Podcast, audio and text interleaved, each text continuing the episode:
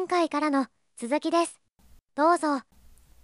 今日紹介するポケモンの由来は、めちゃくちゃかっこいいやつと、マジで意味不明なやつ。この振り幅でかすぎる二大巨頭でお送りしていきます。これぞインターネットっていうポケモンの由来調べの面白さの真骨頂だと思いますので、お楽しみにお聞きください。そしてこれで、えーともう、初代の由来まとめシリーズは完結いたしますので、最後までお楽しみください。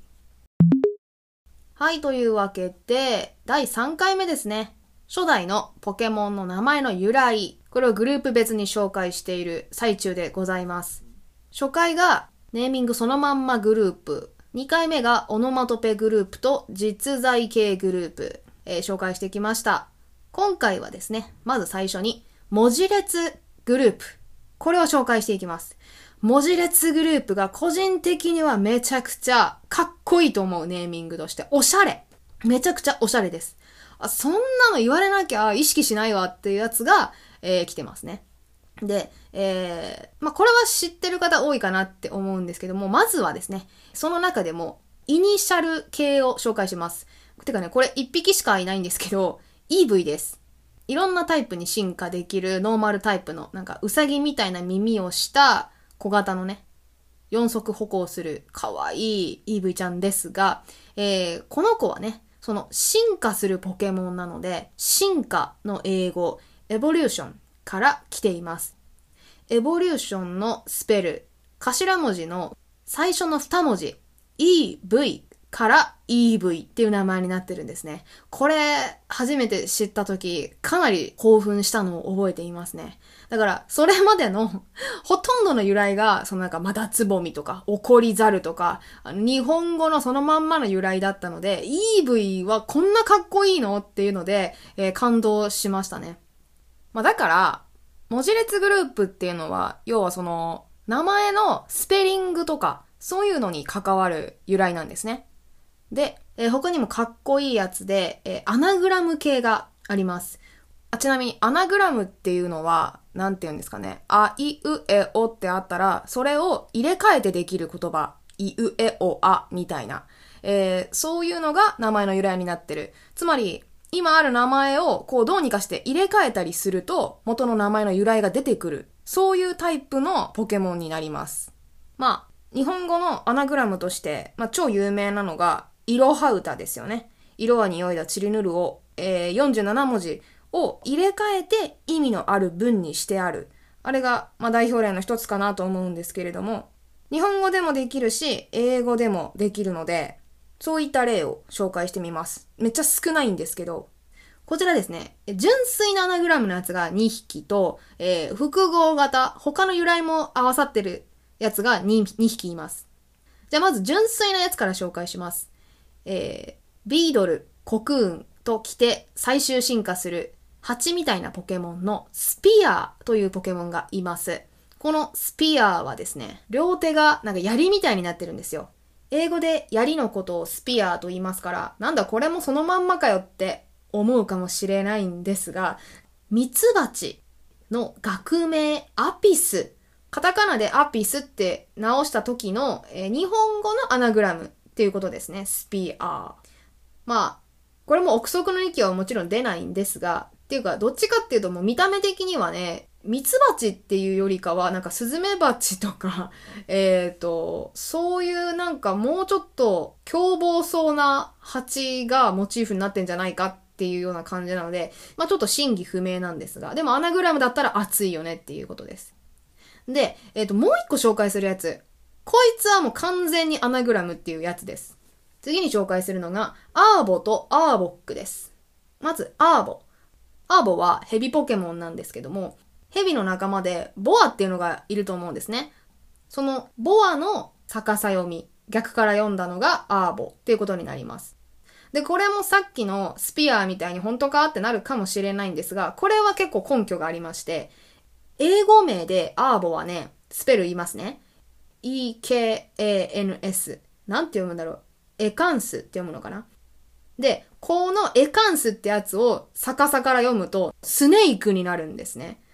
だから、アーボの方も逆さ読みっていう説で合ってるだろうっていう推測になります。これ結構感動しますよね。で、えっ、ー、とね、一番かっちょいいのが、実はね、アーボックです。アーボックは、えっ、ー、と、日本語のローマ字表記も、英語名の表記も一緒でして、えー、スペル言いますと、ARBOK、ARBOK。じゃあ皆さん、逆読みしてみてください。答え合わせ、3、2、1。答えは、コブラです。かっこよすぎませんか？あの、アーボックってね、コブラポケモンなんですよ。もろ、コブラポケモンなので、このなんか逆さまになってるんだってことに気づくとめちゃくちゃ熱いなっていうのがあると思うんですけども、これが純粋なアナグラムのポケモンでした。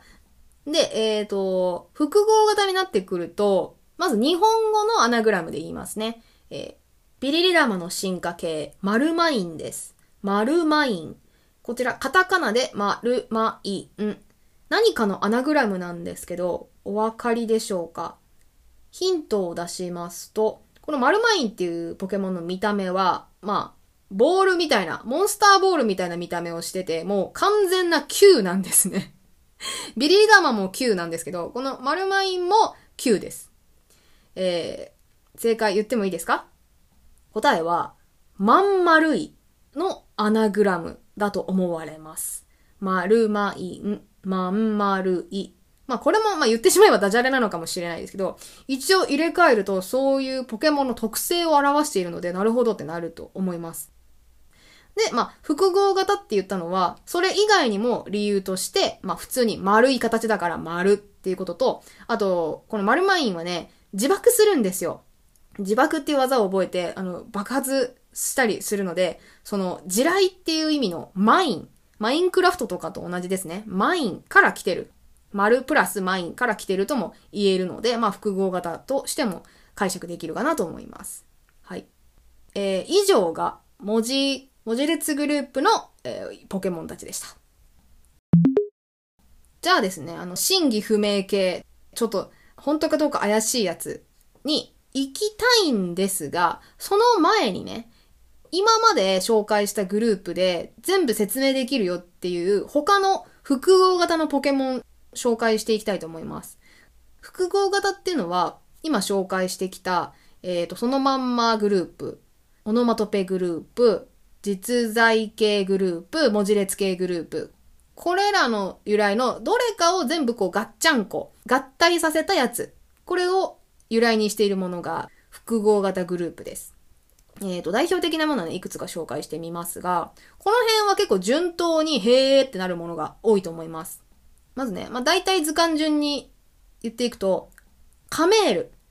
カメールは、まあ、カメ。そのままのカメと、えー、こいつね、尻尾がふさふさしてるんですね。つまり、テイルです。メールは別に由来に入ってなくて、テイル。カメと尻尾が由来になってるんですね。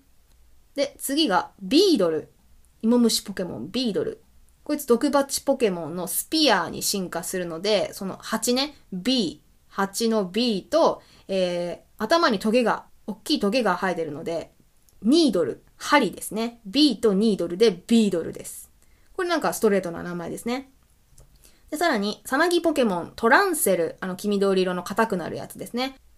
こいつはですね、トランスフォーム、変身するとか、えー、変態、えっ、ー、と、昆虫ですからね、変態、まあ、変形みたいな、と、あと、セル、細胞から来てるのではないかっていう由来ですね。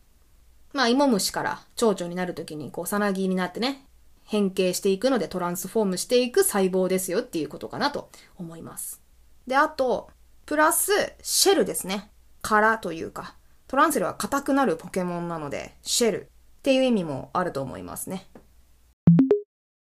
で、あと、サンドパン。サンドパンはサンドイッチとかパンとかは全然関係なくて、えーとですね、由来としてはね、まずサンドは砂です。こいつ砂に隠れたり、砂を引っ掛けたりいろいろする地面のタイプなんですが、そのサンドと、仙山港っていうアルマジロによく似たなんて言うんですかね。まあ、丸くなる、あの、アルマジロわかりますかね丸、攻撃されると丸くなってこう、ガードするあいつですけど、あれの、うんとね、鱗があるバージョンアルマジロは皮膚が硬くなっていて、こう、身を守ることができるんですが、仙山鋼っていうのは、さらにそのなんか、もっと硬い鱗でできているんですね。よく似てるんですけども、その仙山鋼を英語でパンゴリン、p-a-n-g-o-l-i-n、パンゴリン。ということで、サンドとパンゴリンでサンドパンになってるみたいです。そしてですね、あと、ニドランっていう系列がいるんですよ。ニドランメス、ニドランオスっていうのがいるんですけど、このニドランはね、多分この子たちだけだよね。種類の名前にメスとかオスっていう記号が入ってるんですね。で、ニドランメスの方が進化すると、ニドリーナ。で、最後がニドクイーン。で、ニドランオスの方が進化すると、ニドリーノ。で、最終進化がニドキングです。で、このニドっていうのは、ニードル。あの、毒針ポケモンなので、この針ですね。針から来ていて、で、ニドリーナとかニドリーノ。これはあの、イタリア圏ですね。イタリアの、えー、セニョリータみたいな、女性の名詞の最後につける言葉がリーナ。で、あの、リーノが男ですね。で、最後がニドクイーン。クイーンですね。と、ニドキング。これめちゃくちゃわかりやすい複合パターンですね。えー、どんどん行きましょう。キツネポケモンのロコンと、あとキューコンですね、進化して。ロコンは、そのまんまネーミングと擬音語の複合型ですね。ロコンのロは6です。尻尾の数ですね。コンがキツネの鳴き声。で、えー、進化するとキューコンになります。もう由来はお分かりですね。9コンになると尻尾の数が9本になります。まあ、だから9尾の狐からも多分来てますね。ナルトの元ネタにもなってる、あの、妖怪というか、化け狐みたいなややつですけど、まあ、数字プラス鳴き声っていう風で、このネーミングがついています。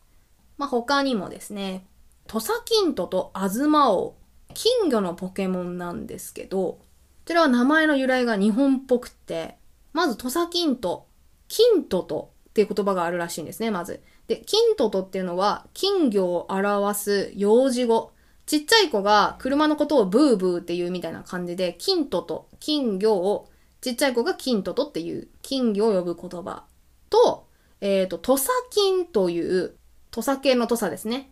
に、金で土佐金っていう金魚の品種があるそうでして、こちらを掛け合わせているのではないかっていう由来です。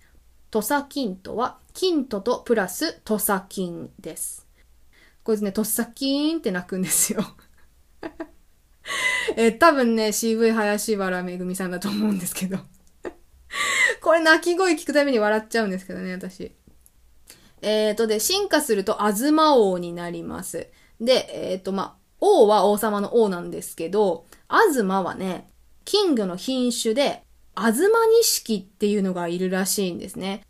で、調べると、あずま錦のこの金魚の模様が完全にあずま王と同じ色というか、えー、白、黒、赤っていう配色が同じだったので、なるほど、これがモチーフかということで、あの、ニヤニヤするんですけど。まあ、進化するのはね、そういう系があってね。あとね、単体で言うと、ルージュラ。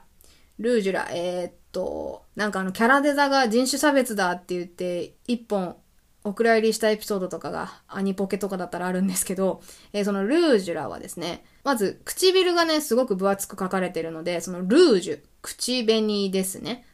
と、ルージュラ。この辺何かっていうとね、えっ、ー、と、フラダンスのフラから来ているみたいですね。ルージュとフラでルージュラになっているそうです。フラはハワイ語で踊りという意味ですね。で、あと単体で言うとね、エレブーとブーバーっていう対になっているようなポケモンがいるんですけど、エレブーは電気タイプで、ブーバーは炎タイプなんですけれど、で、エレブーはエレクトリック、まあ、電動のとか電気のみたいなやつと、ブーはね、ブーストです。加速させるとか増幅させるみたいな意味なんですが、で、このね、対になってるエレブーとブーバーは、ブーストっていう同じやつを由来にしてて、ブーバーはブーストプラスバーニングですね。燃える。まあ、炎タイプなので。ということで、こう、電気プラスブースト。ブーストプラス炎っていう風で、ちょっと対になってるのがなんか綺麗だなっていう由来になっていますね。と、カブトプス。カブトの進化系でカプトプスっていうのがいて、一応化石ポケモンなんですが、まあ、カブトはね、カブトガニから来てるよっていうのを言ったと思うんですけど、で、このプスは何かっていうと、カブトガニに似てるカブトエビっていうのがいるんですが、そのカブトエビの英語でトリオプスっていうらしいです。トリオプス。そこと掛け合わせて、カブトとトリオプスでカブトプスになっているそうです。感動ですよね、なんか。ちゃんと手込んでるじゃんっていう感じするんですけど。で、まあ、あと、えー、映画にもなりました。ミュウとミュウ2。150匹目と151匹目ですね。ミュウはミュータントですね。突然変異っていう意味と、えっ、ー、と、ニュー、新しい。で、ミュウ2の2は、英語で2ね、2から来ている。なんかすごいシンプルだけど美しいですよね、この2匹は。由来聞いただけでちょっと生い立ちがわかるポケモンって、ネーミングとしても美しいなって思いますけど。はい。この辺が複合語系でちょっと面白い。知っとくと一つ雑学的に楽しいなっていう由来でした。さて、ここからはいよいよ、えー、問題の真偽不明系の由来に入っていきたいと思います。まあ、そもそも今回紹介している由来全部ね、真偽不明なんですよ、もちろん。あのー、憶測で多分こうだろうって確からしいことを並べてるだけなんですが、その中でも、いや、ほんまに意味わからんよっていうやつを紹介していきます。で、えっ、ー、と、多分ね、私が今見ているサイトってポケモンウィキとか、なんか個人でポケモンの由来をまとめてるサイトとかを複数書き集めて喋ってるんですけど、その人たちも、あの、由来不明とは多分書きたくないんですよね。だから、意地でもひねり出して、こういう理由じゃないかしら、みたいなやつを無理やり書いてる感じがあってで、そこになんかその無理やり感がめちゃくちゃ滲み出てるいや、それ、こじつけじゃないとか、本当？みたいなやつがいっぱいあるので、それを紹介していきたいと思います。まずですね、ちょっと無理があるだろうっていうので言うとね、ニョロモですね。ニョロモ。ニョロモ、オタマポケモン、オタマジャクシモチーフのポケモンで、お腹にぐるぐるぐるぐる渦巻きが書いてあるんですけど、ニョロモは進化すると、ニョロゾになって、えー、最終進化がニョロボンになります。で、この、まあ、ニョロっていうのは、まあ、ニョロニョロ、擬態語だと思うんですけど、えっ、ー、とね、このもとぞとボ、ボンがよくわからんと、由来不明なんですね。まあ、個人的には、ニョロもってさ、こう、音印象的に、音の並びというか、音の、こう、雰囲気的に、ニョロもってちょっと弱い、優しい感じするじゃないですか。で、ニョロゾになると、濁音が入るので、ちょっと強そうな感じしますよね。で、ニョロボンになるとさ、こう、大きくて強い感じは、まあ、音の響きとして感じるんじゃないかなって思うので、私はそれだけでいいじゃんって思うんですけど。えでね、ニョロボンだったかなニョロボンのポケモンウィキかなの説明がね、面白くてね、えっ、ー、とね、ニョロボン。ちょっと読み上げますね。えー、ニョロボン由来。ニョロニョロ。ここまではいいんですが、坊、坊主の坊と書いてあって、かっこ、ボン。男子に対する故障って書いてあるんですよ。あの、ボンボンみたいなさ、そういう、あの、ボンね。お坊ちゃまみたいな、そういうボンじゃないかっていう 由来として書いてあるんですけど、いや、違うんじゃないですかね。無理やり書かなくていいんじゃないですかねって思うんですけど、もういいんじゃない？その、も、ぞ、ボンっていう、ちょっと音的に強くなってるね、みたいな ニュアンスでよくね？って思うんですけど、これはちょっとね、ニョロプラス某男の子。いや、ちょっとそれはっていうのでありますね。これ納得できないですね。そう、この真偽不明シリーズは、まあ、納得できないなっていうやつが、えー、寄せ集められております。えー、次も納得できないやつね。お次はですね、アシカポケモンのパウワウです。で、まずこれ、ポケモンウィキの方にはね、パウワウの由来はないんですよ。空欄になっていて、おや、どういうことだって思ってね、調べるとね、パウワウ、どこだったっけな？ウィキペディアだったかな？マジで意味不明な由来だったんですけど、えっ、ー、とね、アメリカの幼児向け絵本の中で、アシカがパウワウと呼ばれていることが由来って書いてあるんですね。いろんなサイトに書いてあるんですよ、これは。で、めっちゃ調べてみたんですけど、一向にそういうのはね、出てこない。なんか俗語的な意味でも使われている様子も観測できなかったので、これは最初に誰が言い出したんだで、てか、もしくはなんかのインタビューとかで本当に開発者とか制作人が言ってたんだったら全然いいんですけど、だったらね、ソースを欲しい。もうね、この真偽不明系の、あの最終的にたどり着くのはね、ソースがあるなら頼むから教えてくれっていうやつなんですよ。別に、それが元ネタならいいんですよ。その、アメリカのね、絵本でパウアウのことを、あ違う、アシカのことをパウアウって言うんだったとしたらね、そういうのが元ネタなんですよってゲームフリークが言ってましたっていう、えっ、ー、と、何月何日の雑誌にこういう風にインタビューで答えてましたっていうソースが欲しいんだな ないんだな、それが。もうそれが本当に惜しいわけ。だから、その情報がね、もしある方いらっしゃいましたら、ぜひ、何月号の、えー、何々っていう雑誌とか、えー、こういう書籍に載っていましたっていうのをね、ぜひ教えてください。お待ちしております。えー、っとね、最後ね、真偽不明系で、もう一個だけ言って終わりにしたいと思います。こちらがですね、ニャースで、ニャース。ニャースですよ。ロケット団の、あの、喋るニャースとしても有名ですが、別にね、ロケット団の手持ちのポケモンじゃないんですけどね、ゲーム版では。あ、でもどうだったっけな？ピカチュウ版ではロケット団がニャース出してたかな？で、まあ純粋に考えたら、そのニャーっていう鳴き声だから、オノマトペ系に分類できるんじゃないかって思うんですが、あのね、これね、どんなに出典を探しても、その出所がわからなかったんですけど、今、ゲームフリークの、えっ、ー、と、代表取締役やってる田尻聡さん。ポケモンという、えー、ゲームそのものを考え出した、ポケモンの父というかね、ポケモンを生み出した人なんですが、この田尻聡の飼い猫の名前がニャースだったんだよっていう出典不明の由来があるんですよ。で、これさ、別に事実ならどうでもいいわけ。もうこの疑問は解決するんですけど、どこをどう探してもね、いや、それを、例えばその田尻さん本人がどこどこのインタビューで言ってましたよとか えっと、この雑誌で言ってましたよとか、こういう対談でポロって言ってたんですよとか、そういうのは一切ないんですよ。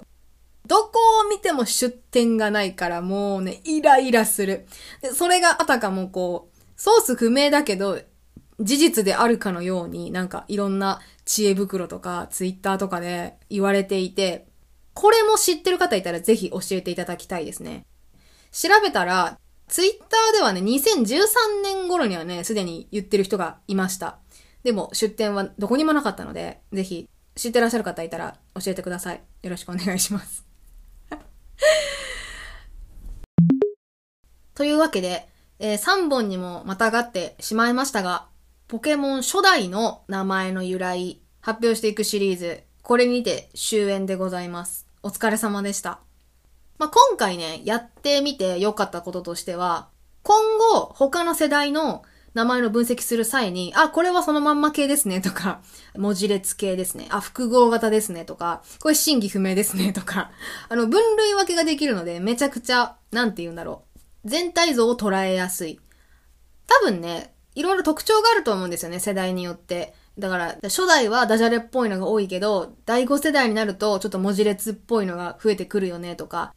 えー、実在する生き物の名前が多いよねとか、えっ、ー、と、それか、うんと、そのまんまグループ系にしても、えっ、ー、と、日本語由来のダジャレが多いよねとか、ダジャレっていうかね、元ネタが多いよねとか、えー、フランス語系が多いよねとか、多分そういうね、国別の特徴とか、偏ってくると思うので、その辺の、なんか、全体的な傾向を捉えられたらな、それをまとめられたら面白いかなと思っております。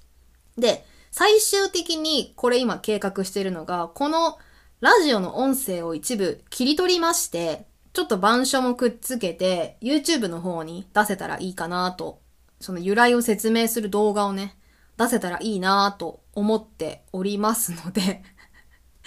またなんか YouTube に変な動画あげたなと思ったら、あ、これをやりたかったのねっていうことで あの、生温かい目で見ていただけると幸いでございます。で今回は、えー、ポケモン単発でしたので、まだ以前予告していた、あの、劇場版のポケモンの主題歌考察とかっていうのは全然やる予定がないので、多分来年ぐらいにはやると思うんですけど。えー、次回からはですね、多分ウィキペディアシリーズが次上がるかなと思います。で、さらにその後、えー、冬からもしかしたら春ぐらいにかけて、とある大きなジャンルについて、新シリーズのラジオ始めていきたいと思いますので、そちらの方も気長にお待ちください。はい、というわけで本日は以上になります。お付き合いいただきましてありがとうございました。ではまた次回お会いしましょう。さようなら。バイバーイ。チャコラジでは皆さんからのご意見、ご感想、ツッコミ、無茶ぶりなどを募集しています。ハッシュタグは、ひらがなで、チャコ、カタカナで、ラジ、チャコラジ、ね、ツイートしてくださいね。